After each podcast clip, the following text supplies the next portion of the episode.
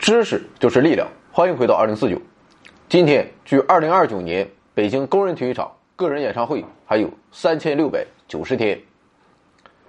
他是我们节目最常提起的人之一。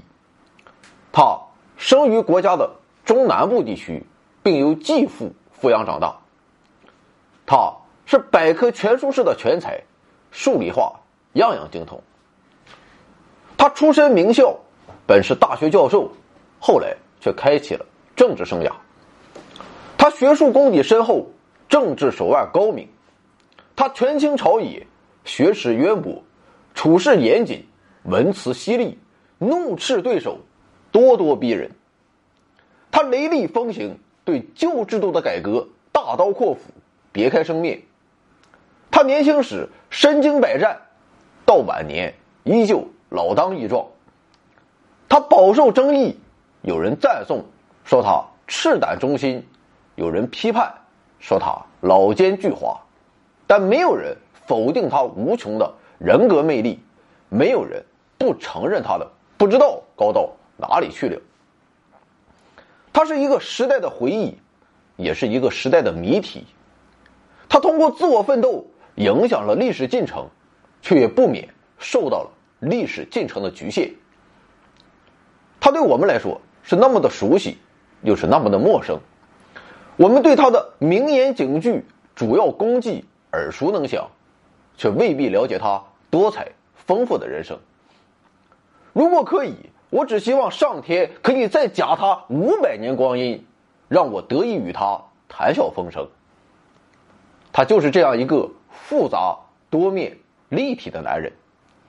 今天就让我们拨开历史的迷雾，走进他另一面的人生。他就是艾萨克·牛顿。欢迎收看大型娱乐节目《回到二零四九》第四季第十五集《牛顿外传》。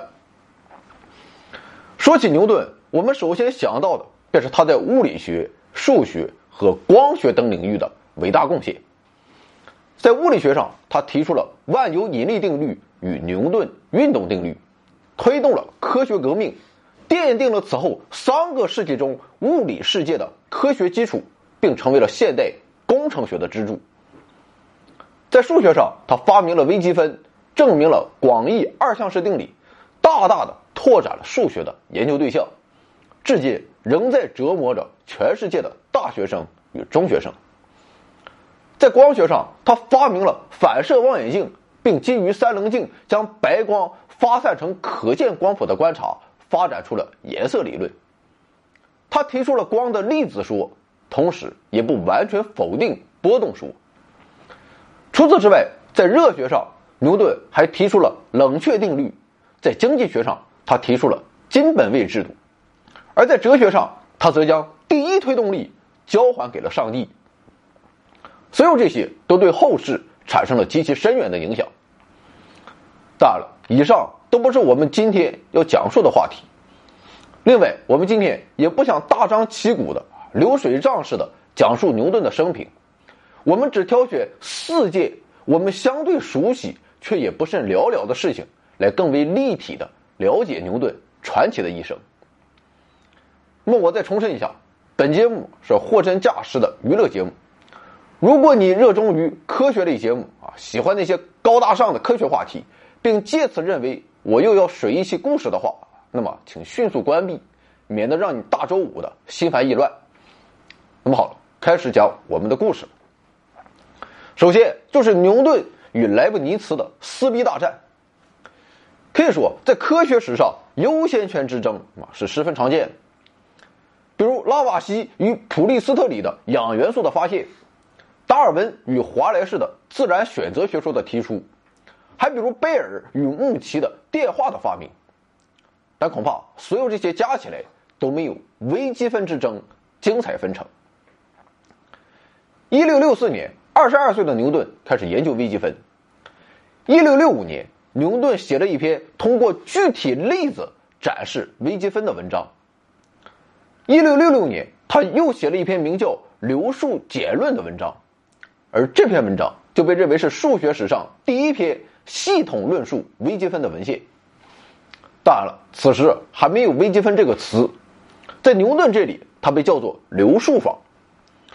而为了完善流数法这一新的数学方法，牛顿又分别于1669年和1671年完成了运用无限多项方程的分析以及流数法与无穷级数两篇文章。现在这两篇重要文献被分别简称为《分析学与流数法》。而到了1672年，年仅三十岁的牛顿当选为英国皇家学会会员。不过，文章虽然写了这么多，但这些数学论著牛顿都没有发表。这哥们儿完全没给他们当回事儿啊，因为这只不过是他研究物理学的一个辅助工具罢了。但是在1672年，牛顿给数学家约翰·柯林斯写了一封信，在信中，牛顿向柯林斯讲述了分析学一文的内容以及流数法的用途。看完这封信之后。柯林斯感到万分的 excited，他没想到世界竟有如此美妙的数学方法。于是，在征得牛顿的同意后，柯林斯阅读了分析学原文，这下就更是控制不住自己了。他决定要背着牛顿抄一个副本，拿回来慢慢研究，慢慢享受。但没想到的是，正是这个副本，在后来生出了无限风波。我们再来看莱布尼茨的这一边，莱布尼茨比牛顿小四岁也可谓是一代风流人物。照理说，以莱布尼茨的能力，搞出个微积分也不在话下。但历史学家注意到了一个细节，那就是在1673年2月12号的这一天，莱布尼茨来到了化学家罗伯特·波伊尔家中做客。在这次会面中，他遇到了英国著名数学家。约翰·佩尔，双方的交谈让莱布尼茨认识到自己在数学方面简直就是个菜鸡。于是，在这次交谈之后，莱布尼茨开始了自我奋斗，这使得他在此后的十年中数学造诣突飞猛进。这件事的意义在于，他告诉我们在1673年这次会面之前，莱布尼茨的数学水平啊，别说比不过牛顿。就连佩尔啊都可以把他虐得体无完肤，而这个佩尔我们压根儿就没听过。此后的事情就很明朗。一六七三年四月十九日，年仅二十七岁的莱布尼茨也当选为皇家学会会员。而在一六七五年十月，莱布尼茨设计出了积分符号，这个就是现在很多人一看到就头疼的拉长的 S。由于这个积分符号在全世界获得了通用，所以这也在微积分的争执案中为莱布尼茨拉了不少票。一六八四年十月，莱布尼茨在德国的《教师学报》上发表了数学史上第一篇公开发表的微积分文献，一种求极大与极小值和求切线的新方法，后世简称为新方法。而这个《教师学报》。是莱布尼茨于1682年创办的学术月刊，被认为是德国的第一份学术期刊。可见现在的时间线就已经十分清晰了。毫无疑问，虽然莱布尼茨首先公开发表了关于微积分的论文，这就相当于现在注册专利，但牛顿早在莱布尼茨的新方法发表之前的二十年就已经开始了微积分的研究。而且，现在人们也有足够的人证物证表明，牛顿的分析学确实在1669年就已经写成了。1669年，微积分就已经诞生了，这要比莱布尼茨整整早出了十五年。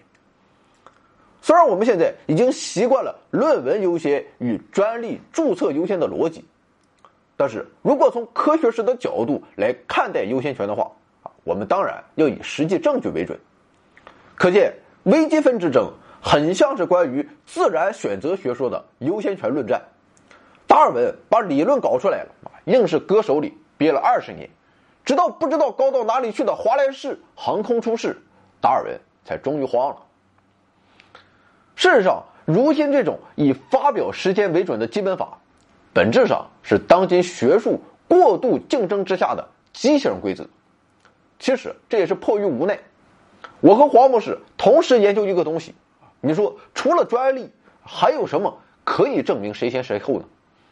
毕竟人家专利局也不可能二十四小时跟踪你的一举一动。那么好，事儿啊，它就是这么个事儿。微积分谁先发明出来的啊？已经没有疑问了，就是牛顿。但事情还没有结束。莱布尼茨与牛顿，一个在德国，一个在英国，中间隔着大海。那么莱布尼茨的微积分究竟是抄袭了牛顿，还是他自我奋斗独立搞出来的呢？要知道，这两种情况可是截然不同。如果是莱布尼茨独立搞出来的啊，那晚十五年也不叫事儿；就算是晚五十年啊，我们也得对莱布尼茨肃然起敬。阁下果然身经百战，是在下图样。那么莱布尼茨的微积分到底是不是抄袭自牛顿呢？这件事儿值得掰扯一下。如果莱布尼茨的微积分是抄的，那么就分两种情况。第一种情况是直接从牛顿那里抄；第二种情况是从知道牛顿流数法的别人那里抄的。我们先来看第一种情况有没有可能。事实上，在一六八四年新方法发表之前，莱布尼茨确实和牛顿有过交往，而且有几次还是牛顿主动的。比如，在一六七六年的六月和十一月，牛顿就曾两次致信莱布尼茨，而在后一封信中，牛顿也没忍住，他向莱布尼茨介绍了流数法。不过，牛顿是何许人也啊？那是大大的狡猾。虽然他没给流数法当回事儿，但毕竟也是自己的劳动成果，岂能轻易落入他人之手？于是他跟莱布尼茨做了一个小游戏，在信中，牛顿编制了一套密码系统来讲述自己的流数法。莱布尼茨，你能不能看得懂啊？那就看你水平了。比如说，有这样一句话：在方程中有任意流量值，均可求得它的流数，反之亦然。结果到了信中啊，这句话它就变成这样的了：六 a c c d o e，十三 e f f，七 i 三幺九，等等等等等。你说除了牛顿啊，这谁能看懂？这封信在后世也是费了密码学家和语言学家九牛二虎之力才破解出来。所以现在研究人员相信，莱布尼茨是破解不了牛顿的隐语的。这么看来，牛顿也确实不厚道。你不想告诉人家，那就不告诉。整这一套分明就是赤裸裸的调戏。那么第一种情况被否了之后，我们再来看看第二种情况，那就是莱布尼茨有没有可能是从知道牛顿流数法的别人那里抄的？这还真有可能，因为在一六七六年的十月，莱布尼茨在伦敦逗留了一段时间，就在这期间，他拜访了柯林斯。而且还看到了柯林斯的分析学副本，甚至还做了笔记。看没看懂，我们现在就不知道了。但你既然看了啊，恐怕就有理也说不清了。另外，我们刚才说到，在一六七三年的时候，莱布尼茨在数学上还是个菜鸡，而他读过了分析学之后八年才发表自己的新方法。可见，莱布尼茨抄袭牛顿的客观条件确实存在。大了，我们现在所说的也只是有可能，这绝对不意味着莱布尼茨就一定抄袭了牛顿，也不意味着他主观上就有这样的动机啊。毕竟八年时间，说不定莱布尼茨早给牛顿的分析学给忘了。所以说啊，你别看完了今天的节目之后啊，就出去喊我知道了，莱布尼茨的微积分抄袭了牛顿啊，我可没这么说。接到消息，首先也要自己判断一番。不要总想搞一个大新闻，然后再把莱布尼茨批判一番，将来报道上出了偏差，你等于也有责任的啊，明不明白？那么莱布尼茨发表新方法之后，牛顿这边他是个什么反应呢？其实也没啥反应，牛顿身上那么多光环啊，也不差这一个。再说了，在当时这个微积分也换不来什么钱，所以何必整的不共戴天？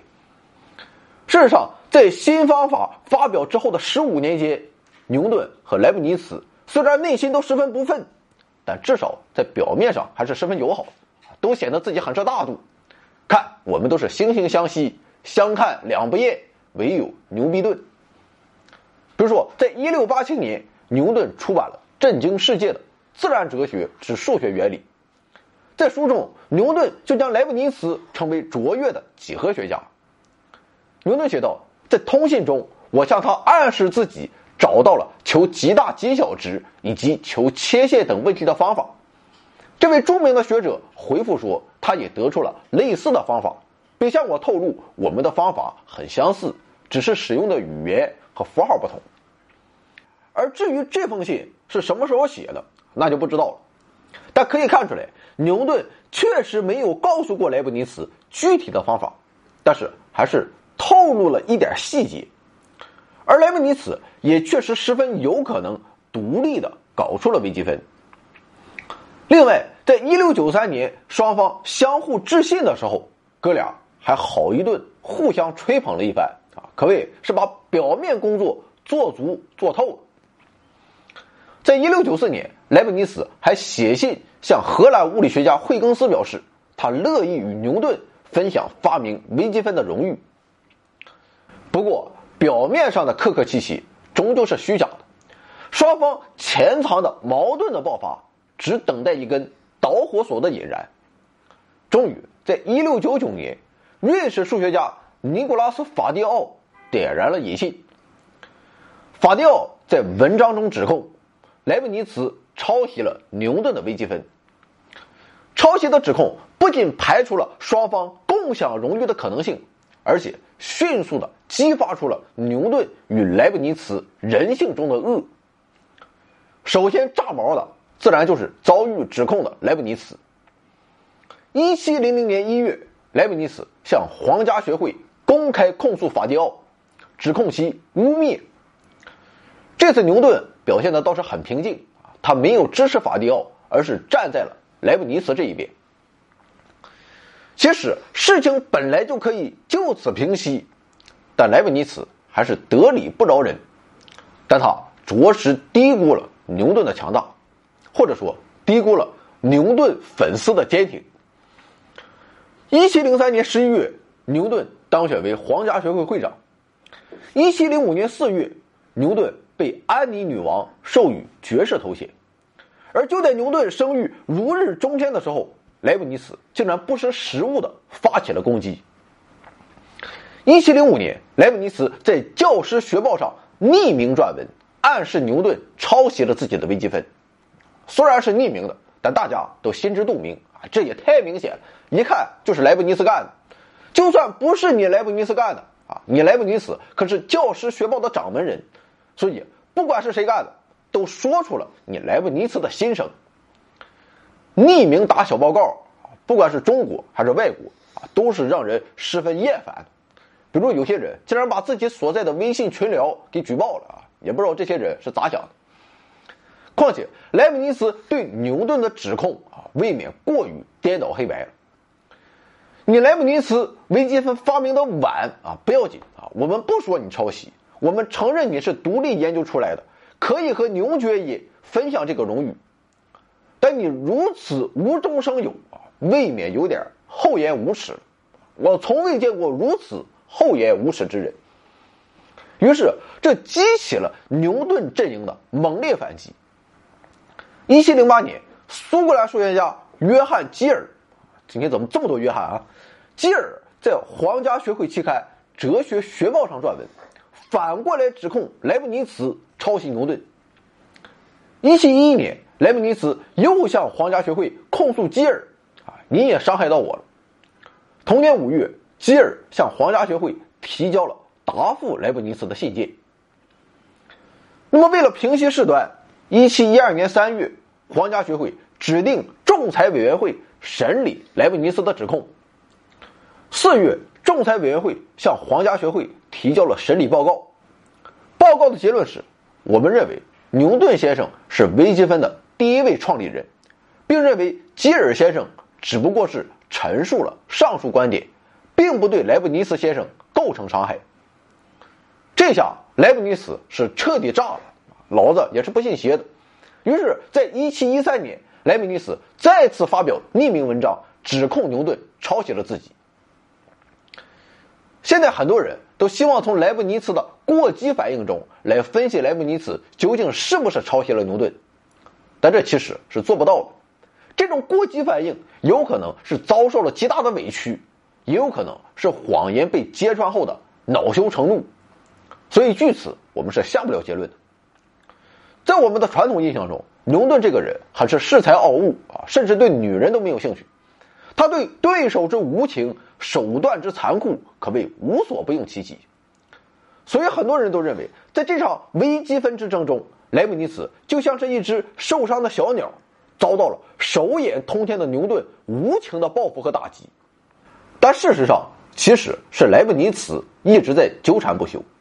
而在这期间，牛顿还是相对温和的。比如在1713年，《自然哲学之数学原理》的第二版中。牛顿仍然保留了对莱布尼茨的友好论述。当然了，人的忍耐都是有极限的。到了一七一六年二月，牛顿致信莱布尼茨，他强调皇家学会仲裁委员会的审理报告是公正的，而他不打算收回哪怕是其中的一个字。一七一六年十一月十四日，莱布尼茨与德国的汉诺威在孤独中。走完了自己最后的时光，由于其对牛顿以及洛克等人的不公正批判，没有一个宫廷人员参加他的葬礼。值得一提的是，就在去世前的几个月，莱布尼茨写完了一份关于中国人宗教思想的手稿，《论中国人的自然神学》。一七二六年，《自然哲学之数学原理》第三版发行。这一次，牛顿没有再给莱布尼茨面子。他删去了前两版中所有关于莱布尼茨的论述。虽然关于微积分之争，莱布尼茨的攻势猛烈，但毫无疑问，他还是战败了。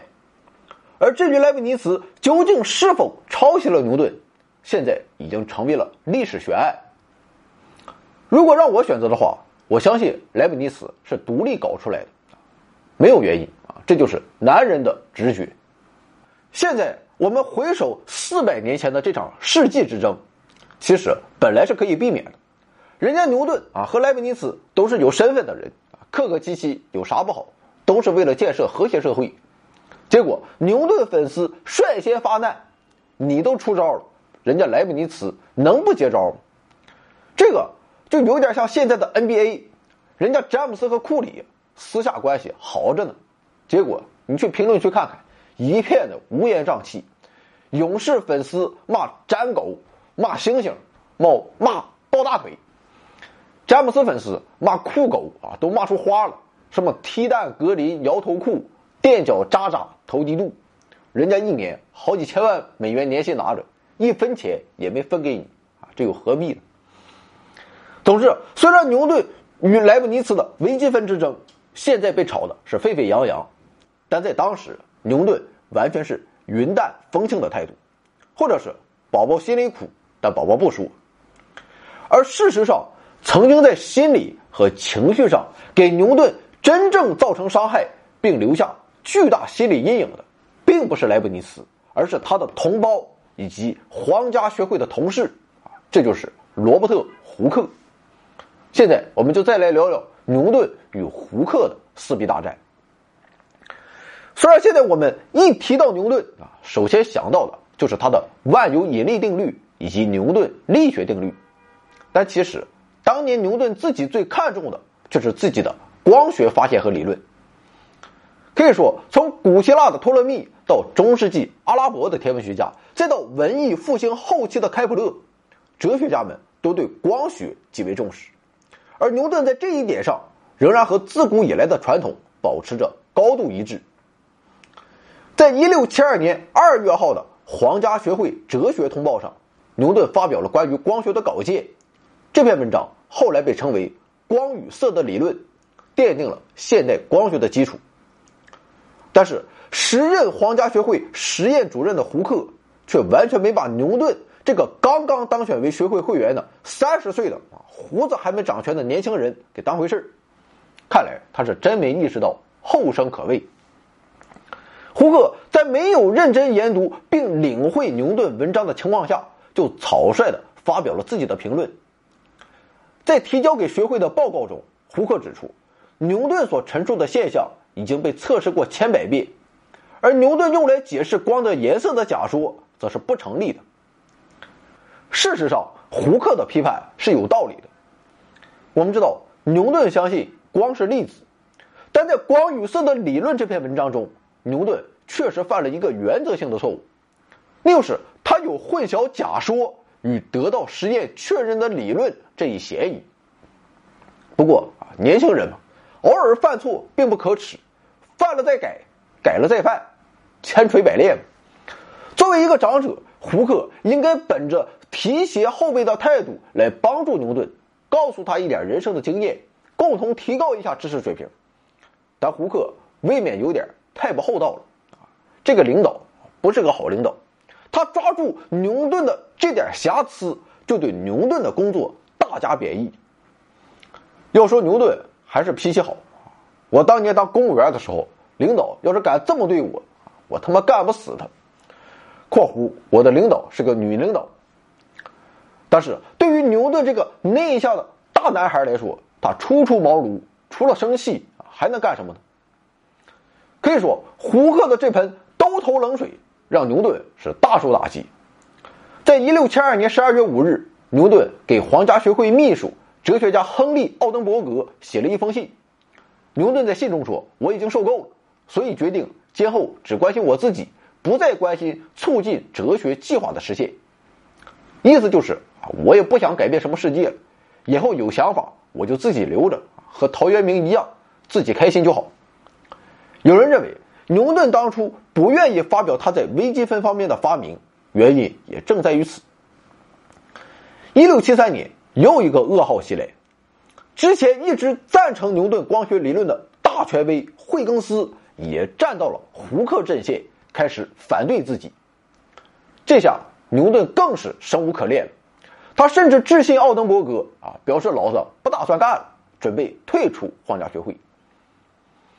即使胡克胸襟这样狭小，也着实让人为他感到惋惜，也更让我们体会到了人性的复杂。要说这个胡克也绝不是等闲之辈。胡克生于一六三五年，比牛顿大七岁。他出身贫寒，十三岁那年，老爹更是上吊自杀了。不过这些磨难都没有阻挡胡克成才的脚步。胡克自幼便有绘画天分，于是他前往伦敦学习绘画，后来又得到了画家的赏识，得以让他进入到。牛津基督教会学院学习，所以虽然胡克的家境不怎么样，但他也受到了良好的教育。大学毕业后，胡克来到了波伊尔实验室担任助理，由此结识了皇家学会的许多早期会员。一六六零年，以促进自然科学发展为宗旨，波伊尔等人成立了皇家学会。那么，得益于波伊尔的关系，胡克成为了学会最早一批的十几个会员之一。而且从一六六二年开始，胡克便担任皇家学会实验主任一职。我算了算啊，英国国王是皇家学会的直接保护人，那么这个胡克他就相当于正厅级干部啊，二十七岁就干上正厅了，真是前途一片光明。而当牛顿当选为皇家学会会员的时候，胡克已经担任实验室主任达十年之久。胡克不仅位高权重，那在学术上也是十分有两把刷子的。胡克的成名作是《显微制图》，书中不只论述了显微技术，还有关于光的一些原始理论。牛顿曾细读此书，据说私下里对胡克十分敬佩和仰慕。可以想见，当一个你十分敬仰的人，却用如此小的心眼和卑鄙伎俩来对待你的时候。一般人都受不了，信念也会随之坍塌。不过，胡克虽然地位崇高，学术造诣也十分了得，但要说到为人，胡克就和牛顿差远了。牛顿性格内向，不善言谈，他更喜欢默默的鼓捣自己的那些实验，而胡克却是飞扬跳脱，嚣张高调。果然，成名太早啊，也不是好事他把持不住自己。在十七世纪，英国出现了世界上第一批咖啡馆，和现在的咖啡馆一样，它并不是用来喝咖啡的。事实上，咖啡馆出现的初衷啊，那就是给人吹牛逼的。而胡克正是咖啡馆中最活跃的分子之一。只要老胡一出现，所有人那都得靠边站，大家都听胡克的高谈阔论，而且他身边还经常有情妇陪伴左右。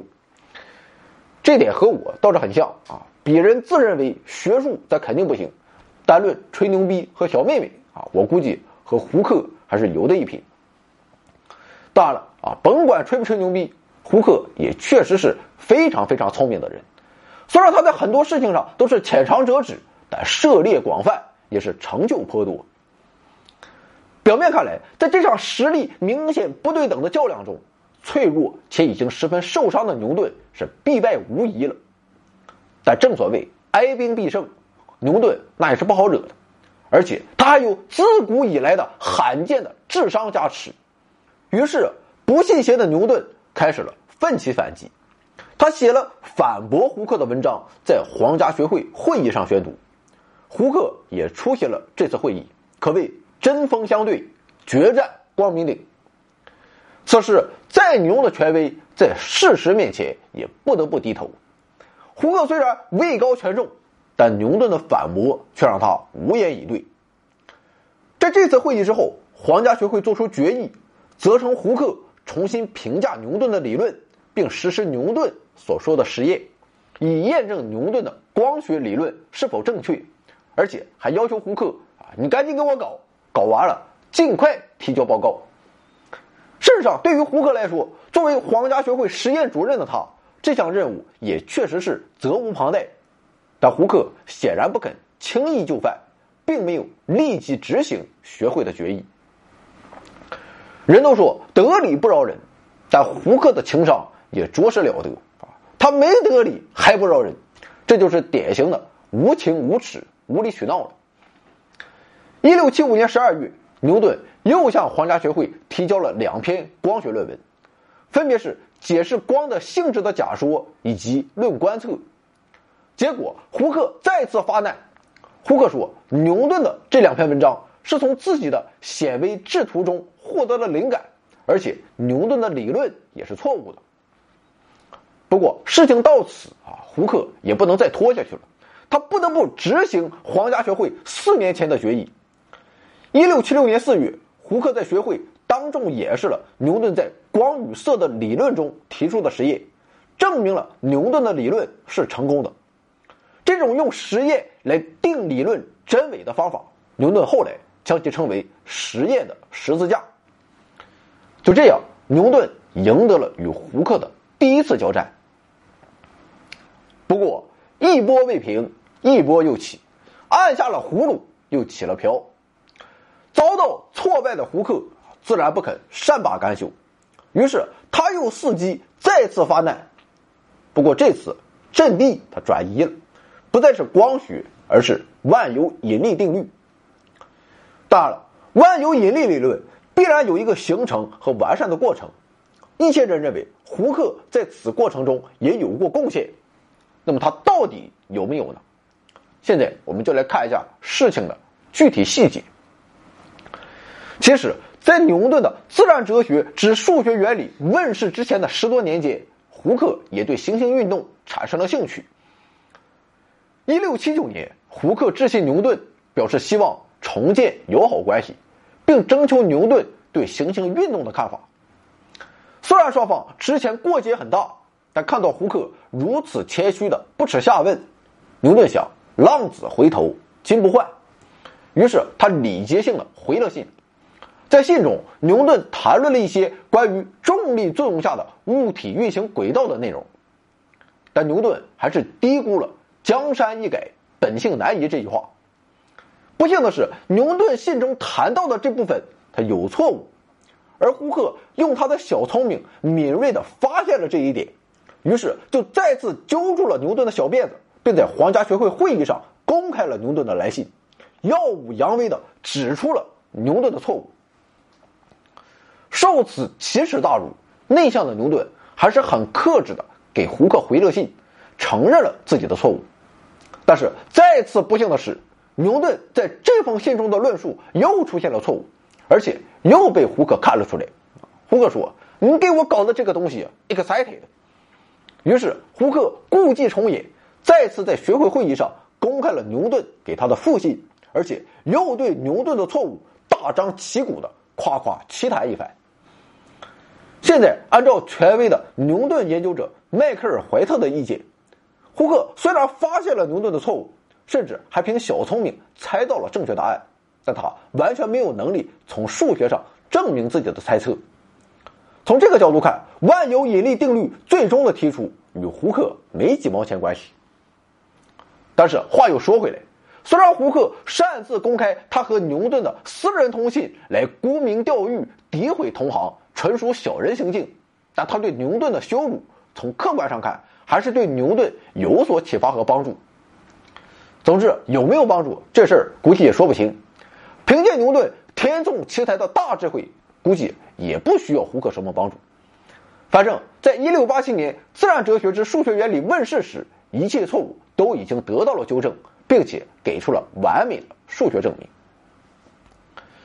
关于牛顿与胡克之间的故事，还有一桩历史公案那就是牛顿的名言：“假如我看得比较远，那是因为我站在巨人的肩膀上。”这句话出自1676年2月牛顿致胡克的信中。在主流的科学史观中，人们通常是从正面来理解这句话，表明了牛顿的谦虚。不过近些年来，一个很有意思的观点认为，这句话其实是对胡克的讽刺。因为胡克个子矮小，而且驼背，啊，长得也不咋地。至于牛顿说这句话到底想表达什么意思，现在已经无从考证了，考证出来也没有什么意义。一七零三年，皇家学会发生了四件事第一件是胡克去世，第二件是牛顿当选为皇家学会会长，第三件是皇家学会乔迁新址，新会长、新会址、新气象。但是，就在这一阶段发生的第四件怪事，就不得不让人们琢磨一番了。那就是学会仅有的一幅胡克画像，在搬家中不翼而飞了。至于我们现在看到的胡克画像啊，哪来的我也不知道。总之，现在已经没有人知道胡克到底长啥样了。但牛顿的画像却是满天飞。其实很多事情。并没有什么对错之分，我们现在也无法回到三四百年前亲历牛顿与莱布尼茨以及胡克之间的爱恨情仇。仅从有限的历史资料来看，客观的说，牛顿在这两次战斗中，并没有特别的体现出什么人性的黑暗面。其实胡克与莱布尼茨也没有，但是从胡克与莱布尼茨身上，我想我们至少应该学会得饶人处且饶人。毋庸置疑，他们二人都是伟大的科学家。但人作为一种社会性的动物，如果你没有牛顿、爱因斯坦这样的天纵奇才，毕竟不能只靠一点点学术成就就吃饭。做人也是很重要的。正所谓世事洞明皆学问，人情练达即文章。一六八七年，《自然哲学之数学原理》问世。这使得牛顿的学术造诣已经登峰造极，也在与胡克的战斗中取得了完胜。一七零三年，牛顿当选为皇家学会会长，更是将自己的声誉推向了极致。那么，在这中间的十多年间，牛顿他又在忙什么呢？他还真没闲着，他开始涉足政治了。一六八八年，英国爆发光荣革命。一六八九年，英国议会通过了限制王权的权利法案，奠定了国王统而不治的宪政基础。国家权力由君主逐渐转移到议会，这便是君主立宪制政体的起源。就在这一年，牛顿担任了国会议员，不过干了一年他就不干了啊，估计没啥意思。但是到了一六九六年，牛顿又再次出山，他离开剑桥。前往伦敦去担任一项在我们今天看来难以理解的职务，这便是皇家造币厂督办。那么牛顿他为什么要这么干呢？现在分析有两个原因，第一个原因是挣得多。牛顿虽然是皇家学会的成员，但其实这个学会并不是什么正儿八经的单位，啊，说白了就是个俱乐部，就好比你是某个钓鱼协会成员一样。牛顿在皇家学会中不仅没有五险一金啊，连个基本工资都没有。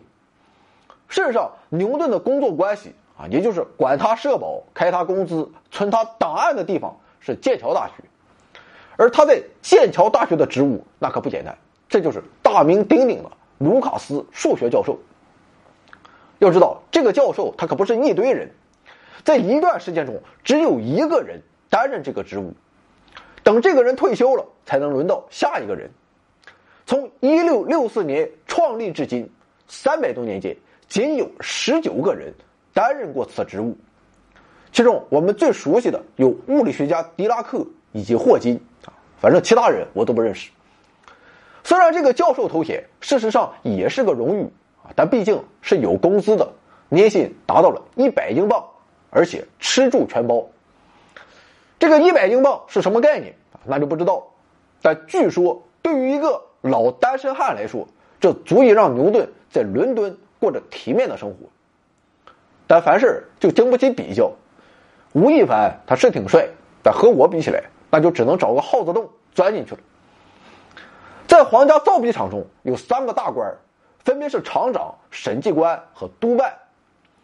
要说评出来个老大、老二和老三，还真挺困难的，基本上是差不多的。这看起来就有点三权分立的意思了。厂长相当于立法权。审计官相当于司法权，而督办则相当于行政权，啊，有点意思。不过，虽然职位不分高低，但厂长的年薪还是最高的，达到了四百五十英镑。而在牛顿上任督办一职的一个月后，在他本人的要求下，也获得了同样的年薪，四百五十英镑，一百英镑，傻子都明白差距有多大，更何况牛大爷。而至于牛顿担任造币厂督办的第二个原因，其实就有点临危受命的意思。当时英国的货币那都是真金白银，但是英国的金银比价要高于海峡对岸的法国，于是不法商人就从中发现了投机倒把的机会，六是将英国的银币融化成银锭，然后到法国去购买黄金。那么，相同质量的银在法国自然可以买到更多的黄金，然后再将这些黄金运回英国，就可以换到更多的银币。那么，如此循环往复，就可以把英国给掏空了。最终，当这种现象愈演愈烈的时候，英国就发生了严重的白银外流与通货短缺。与此同时，伪币和劣币趁机充斥市场。伪币的制作和买卖形成了异常活跃的地下网络，但偏偏这个时候，英国还处于对外战争之中啊，这就是英法之间的第二次百年战争，军费开支浩大，经济却陷于混乱，实在是内外交困。其实，同时解决银币外流和伪币充斥市场这两个问题，并不是什么难事儿而且只要一招就可以解千愁，那就是。重新铸币，这种新币不仅要加强防伪、杜绝私铸，而且还要让银币的面值和实际的含银量脱钩。脱钩它并不存在什么问题，因为新币上标识的面值是靠王国的公权力背书的，所以它并不需要真的含有它面值所标识的白银重量。可见，这就是现代货币的常识。但当时毕竟是一六九六年。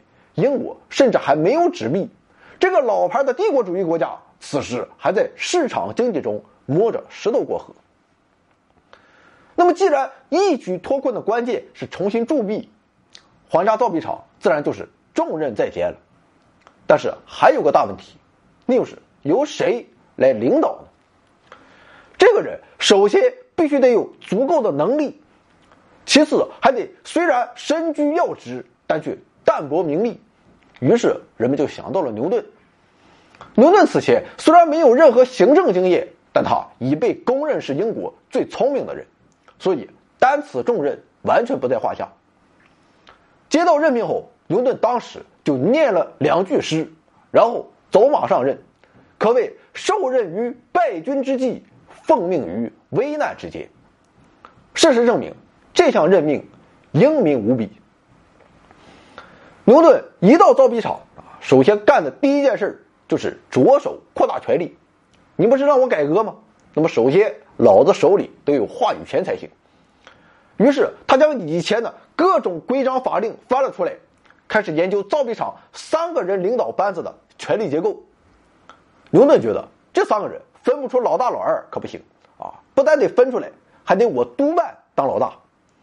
于是他就想方设法的做出有利于督办权力的解释。虽然这未免有点臭不要脸了，但实事求是的说，牛顿绝对配得上“兢兢业业”这个评语。在一六九六年的年底，牛顿便向财政部提交了造币厂现状的报告。此后，他又连篇累牍的给上级写了各种报告。在开始阶段，牛顿竟然每天四点开工之前就出现在车间，所以我估计他常说：“你知道清晨四点的伦敦吗？”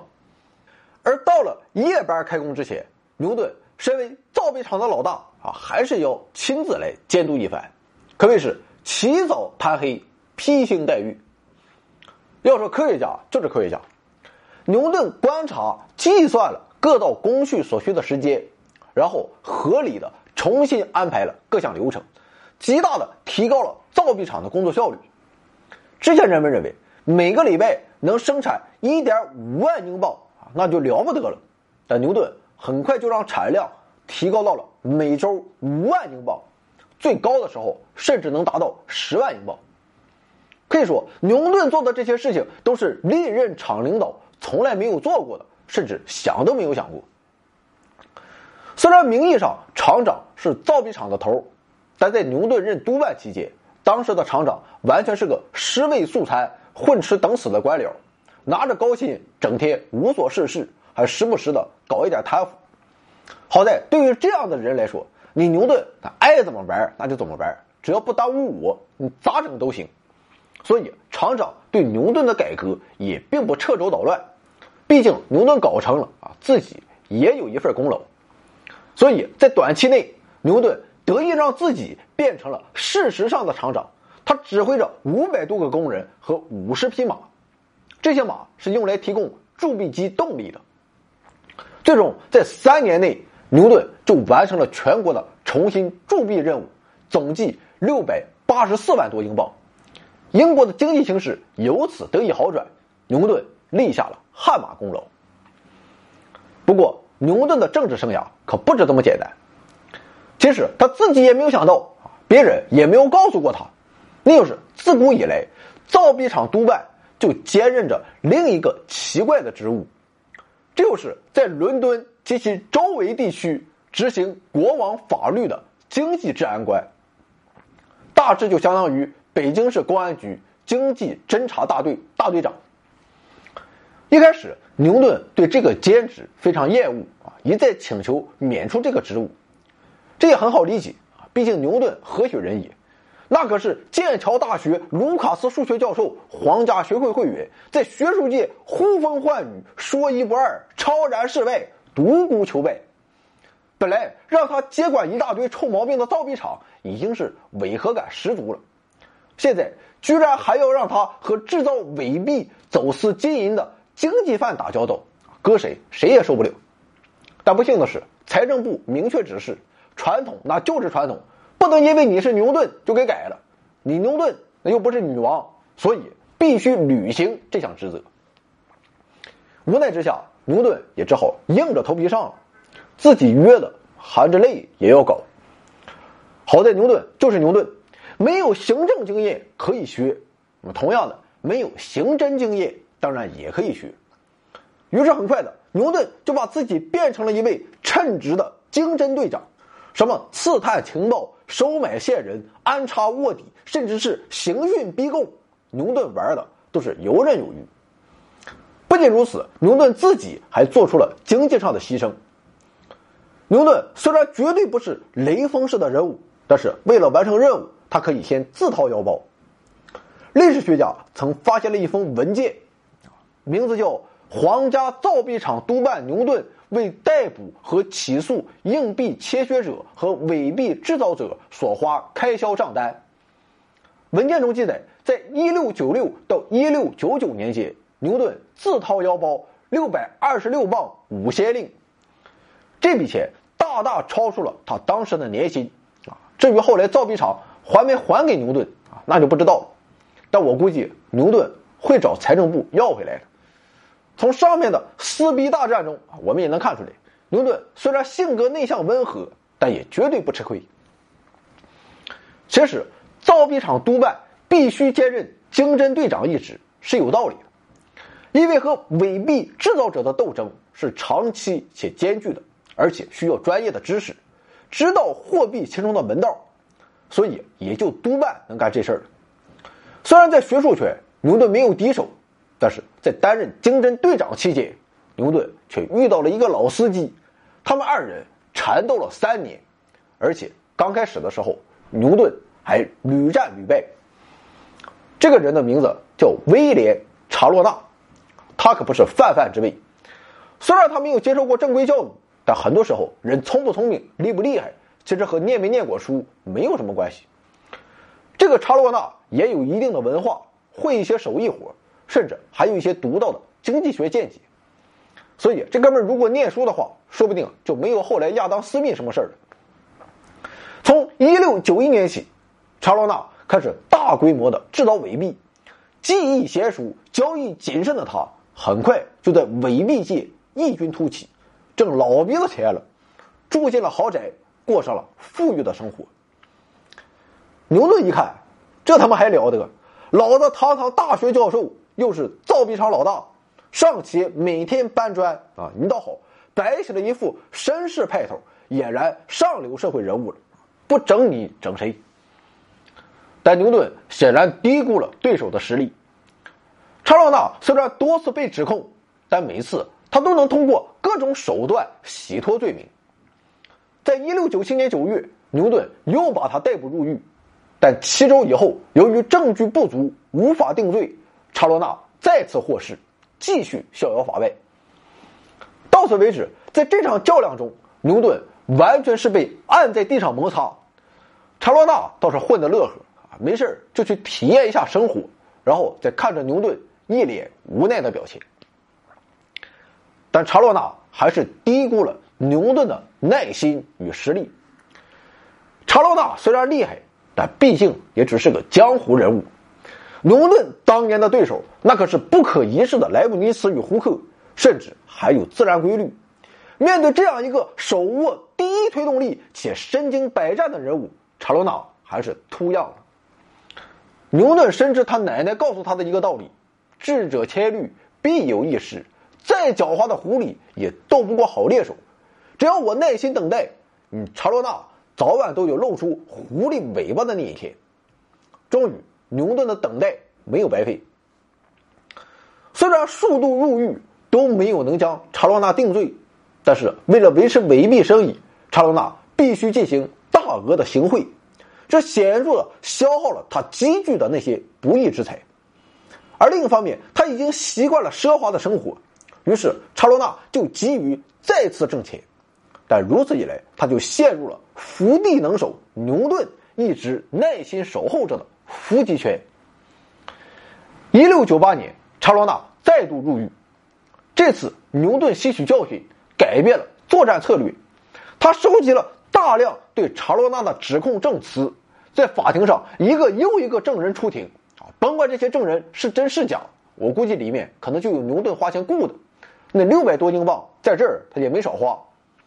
总之，牛顿给人造成了这样一种印象，那就是查罗纳的罪行罄竹难书，哪怕有一两件是张冠李戴、夸大其词或是无中生有的。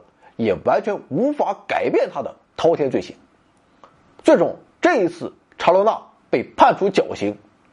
当时在法庭上，查罗纳大喊自己是被谋杀的。我觉得查罗纳说的也是肺腑之言。牛顿确实狡猾，完全不按套路出牌。在生命的最后阶段，查罗纳曾在狱中向牛顿反复求饶，但铁石心肠的牛顿全当没看见。没有给他任何答复。一六九九年三月二十二日，查罗纳被推上了绞刑架，结果一下没有绞死，于是，在他还有呼吸的情况下，刽子手用大刀将他劈成了四块。牛顿没有出席这个血腥的仪式，坐在督办办公室的他想到了自己又战胜了一个强大的对手。这世上还有谁是我牛顿不可战胜的？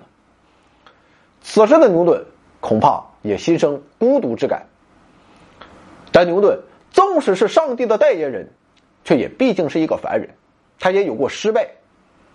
也或许在查罗纳身首异处的那一刻，这次唯一的失败，这一未竟的事业，这个强大的对手，再次涌上了牛顿的心头，而这就是炼金术。现在我们很多人都知道牛顿曾研究过炼金术，但事实上，炼金术是牛顿一段十分隐秘的历史。不论是在他生前还是在他死后，这段故事都鲜为人知。而这段往事真正大白于天下的时候，已经是二战之后了。一九三六年，索斯比拍卖行拍卖了一宗名为“普茨茅斯收藏”的古物。这个普茨茅斯收藏正是牛顿的遗物。要说这次拍卖的买主，那也绝对是响当当的人物，这便是英国著名经济学家，人称“宏观经济学之父”的约翰·凯恩斯。从很早之前。凯恩斯便开始收藏有关牛顿的文物，而在这次拍卖中，凯恩斯又获得了一些牛顿的秘密手稿。此后，他又通过各种手段设法聚齐了牛顿的大部分炼金术手稿。那么，在得知凯恩斯获得了牛顿秘密文件一事之后，皇家学会请求他啊，你也别写什么经济学了，别满哪乱走了，赶紧搁家写牛顿传记吧，村头厕所快没纸了。而且，皇家学会希望凯恩斯可以在一九四二年之前给搞出来，到时候在牛顿诞辰三百周年的典礼上宣读一下。不过，传记虽然按时完成了，但第二次世界大战却耽误了纪念会的如期举行。而当这个延期的纪念会终于在一九四六年举行的时候，凯恩斯已经去世了。于是，凯恩斯所写的《牛顿奇人》。便只能由他的弟弟来宣读，啊，这是题外话。那么在这篇短小的传记中，凯恩斯自然是说了一些万有引力定律发现的秘史啊，当然也要给牛顿吹捧一番。不过他还揭秘了一个此前无人知晓的历史，这便是牛顿与炼金术之间的隐秘关系。凯恩斯甚至还给出了一个惊人的结论，那就是牛顿。不仅仅是科学之神，是现代科学的开启者，也是人类文明最后的巫师。现在我们提起牛顿的炼金术，都认为这是牛顿老糊涂了啊，晚年变得神神叨叨了。但事实上，牛顿很早就涉足炼金术了。从现有的材料看，在一六六七年的时候，牛顿就已经开始自学化学。而他最早的炼金术实验室在一六六九年就开张了，这一年牛顿也只有二十七岁，也正是在这一年，牛顿写下了微积分学的奠基性作品《分析学》。那么，既然牛顿研究炼金术这么长时间，而他的声望又是如此之高，一举一动都有很多只眼睛在盯着，那么为什么炼金术会成为牛顿的一个秘密呢？这是因为在英国，炼金术的名声在相当长的时间中并不是很好。比如，英王亨利四世在一四零四年的法规中就规定，私造白银和黄金为非法。这样的法令在某种程度上可以被理解为反炼金术的法律。而在牛顿生活的时代，虽然气氛有所缓和，但人们对于公开从事炼金术活动仍然心存顾虑。于是。炼金术士之间就形成了自己隐秘的小圈子，他们行事低调且谨慎。牛顿自然也是如此。要说牛顿怎么就走上了炼金术这条路，其实也和今天的我们差不多啊，这就是偶像的力量。在牛顿还秃样的时候，他也是有偶像的，这个偶像不是别人，正是在十七世纪的英国科学界无处不在的波义尔。波义尔。成为了牛顿在炼金术世界中的引路人，牛顿甚至认他为导师。当然了，现在我们都把波义尔视作化学家，但在当时，炼金术与化学往往是混为一谈。在一六七五年，炼金术界的后生小辈牛顿终于与自己的偶像见面了。当时，波义尔在皇家学会哲学通报上发表了《与黄金同在时水银的增温反应》一文，这被认为是第一篇有关炼金术的文献。不过，牛顿认为。将这样的炼金术发现向公众披露是十分危险的，我们应该低调啊！他甚至写信给皇家学会秘书奥登伯格，表示我要求高贵的作者凭其伟大的智慧保持沉默。但波伊尔却认为牛顿有点大惊小怪了，因为自己的工作并不遮遮掩掩，所以公开也没有什么大不了的。现在人们认为波伊尔之所以如此有尿性，是因为他是贵族出身，有恃无恐。自然就不必瞻前顾后、患得患失了。除了波义尔之外，还有很多人都对牛顿从事炼金术的研究产生了重要的影响。至于是谁啊，我们一个也不认识。总之，他们都起到了推波助澜的作用。牛顿通过他们，或是搞到了一些非法的武功秘籍，或是搞来了一些实验设备，亦或者是得到了一些人生的经验。当然了，还通过他们。进入了炼金术士们的小圈子。既然有圈子，那地位和水平自然就有高低之分。那么牛顿的炼金术知识水平，他究竟是什么档次呢？只能说是啊，不咋地。毕竟他太忙了。事实上，牛顿长期都过着某种几乎是双重人格的生活。一方面，他积极参加皇家学会的科学活动，而另一方面。他又在自己隐秘的小世界中悄悄地从事炼金术活动。为了避人耳目，牛顿还在炼金术圈子中给自己起了一个笔名，叫“唯一圣神”。所以，由于牛顿的刻意隐藏，现在我们要判断他在炼金术领域达到了何种段位，并不容易。目前能够依靠的资料基本只有两类，一类是牛顿的。炼金术手稿，另一类是牛顿藏书中与炼金术有关的书籍。我们先来看他的藏书。牛顿死后留下了一千八百九十六册藏书，其中有关炼金术和化学的有一百六十九册，占比达到了百分之八点九。这个比例不容小觑。我给你打个比方啊，你就知道牛顿他有多重视炼金术了。黄博士的电脑硬盘是五百 G，其中日本爱情动作片是四十 G，占比也仅有百分之八。但是这百分之八可是黄博士电脑的核心竞争力。要是电脑丢了，黄博士得哭死在厕所。再来看牛顿遗留下来的实验记录，在早期，牛顿曾依照波义尔的方法进行过一些实验，比如说。他曾尝试将不同的金属加入到水银的硝酸溶液中，但结果很是让他失望。后来，牛顿也对波义尔失去了崇拜之情，于是他决定从来就没有什么救世主，也不靠神仙皇帝，要想搞出金子，还得靠自己。其实，在一六七五年，牛顿第一次见到波义尔的时候，牛顿对波义尔的崇敬之情就已经破碎了。但毕竟波义尔也是自己的长者与引路人。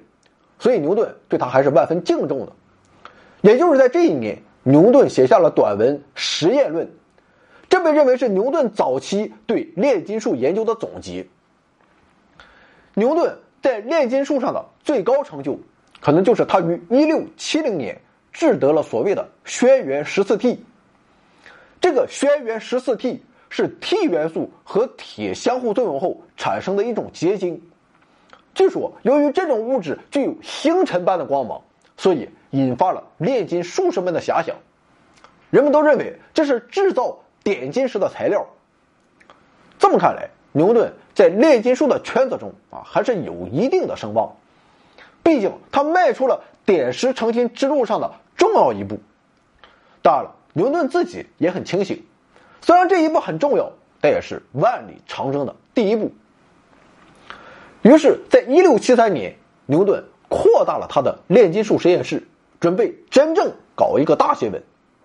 但不幸的是，亦或者说幸运的是，在一六七七到一六七八年之交，一场意外的大火使牛顿的实验室几乎化为灰烬，他的仪器设备和炼金术文献全都毁于一旦。有人借此认为，这是牛顿在炼金术研究上乏善可陈的原因所在。但从根本上说，牛顿在炼金术上没有取得什么值得称道的成就，并不能归咎于那次大火，因为在事实上，炼金术毕竟不是物理学，它原本就是一件虚妄之事。当然了，随着时代的发展，炼金术并非不可能实现。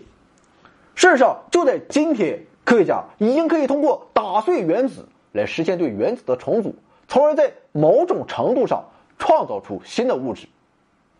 甚至我们相信，在未来举手之间的点石成金真的可以实现。所以，很多人也脑洞大开，认为牛顿当年并非是在研究什么不可能的事情，他其实是早了几百年参透了高能粒子物理的玄机。至于真相如何？如今已经永远不得而知，但毋庸置疑的是，牛顿纵然是上帝的代言人，但也摆脱不了时代的枷锁。在十七世纪的世界，炼金术就是海市蜃楼。再伟大的天才，即便是牛顿，也无法从虚妄中获得真实。艾萨克·牛顿，他向宇宙发问，让人类的知识得以延伸。他叩开科学的大门，让文明的力量得以振奋。纵然流转的光阴带走了多少古今，他依旧宛若那满天星辰，永世长存。他是凡人，但我更愿相信，曾有一位天尊堕入凡尘，化作人身。他对真理克俭克勤，也对上帝保持热忱。他用引力将万物道尽，也曾渴望点石成金。他就是如此矛盾，既超群又天真。但没人可以否认，相比于任何一个凡人，他都更接近于神。他，艾萨克·牛顿，就是这样一个伟大、绝伦又容易受伤的男人。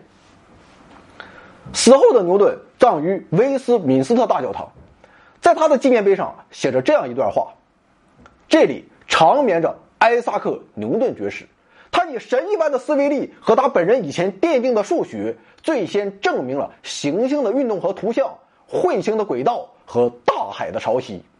他把光分解，由此诞生了颜色的性质。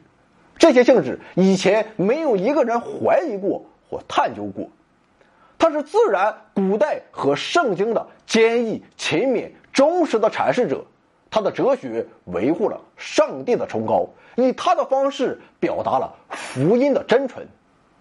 欢欣吧，世人，因为人类曾出现过如此荣耀之人。他生于公元一六四二年十二月二十五日，死于公元一七二七年三月二十日。